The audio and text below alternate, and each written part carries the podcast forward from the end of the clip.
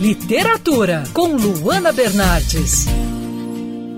Recentemente nós comemoramos o Dia Internacional do Livro Infantil, por isso hoje eu vou falar sobre dois livros infantis que eu recebi ao longo dos últimos dias. Minha primeira dica é o trabalho com o título Coronavírus é bicho ou não é, da Maria Lúcia Vinha. Nem sempre é fácil falar com as crianças sobre a Covid, não é mesmo? Mesmo um ano após o início da pandemia, o assunto continua sendo principal em todo o mundo.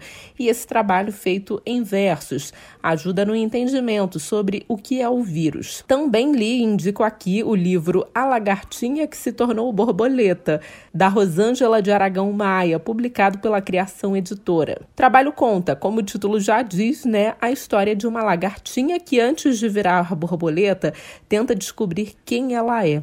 A história infantil narra as delícias do desenvolvimento pessoal das descobertas. O legal desse livro é que a lagartinha também vive um romance, mas não deixa de lado seu crescimento para ficar ao lado do parceiro. Eu sou a Luana Bernardes e você pode ouvir mais da coluna de literatura acessando o site bandnewsfmrio.com.br clicando em colunistas.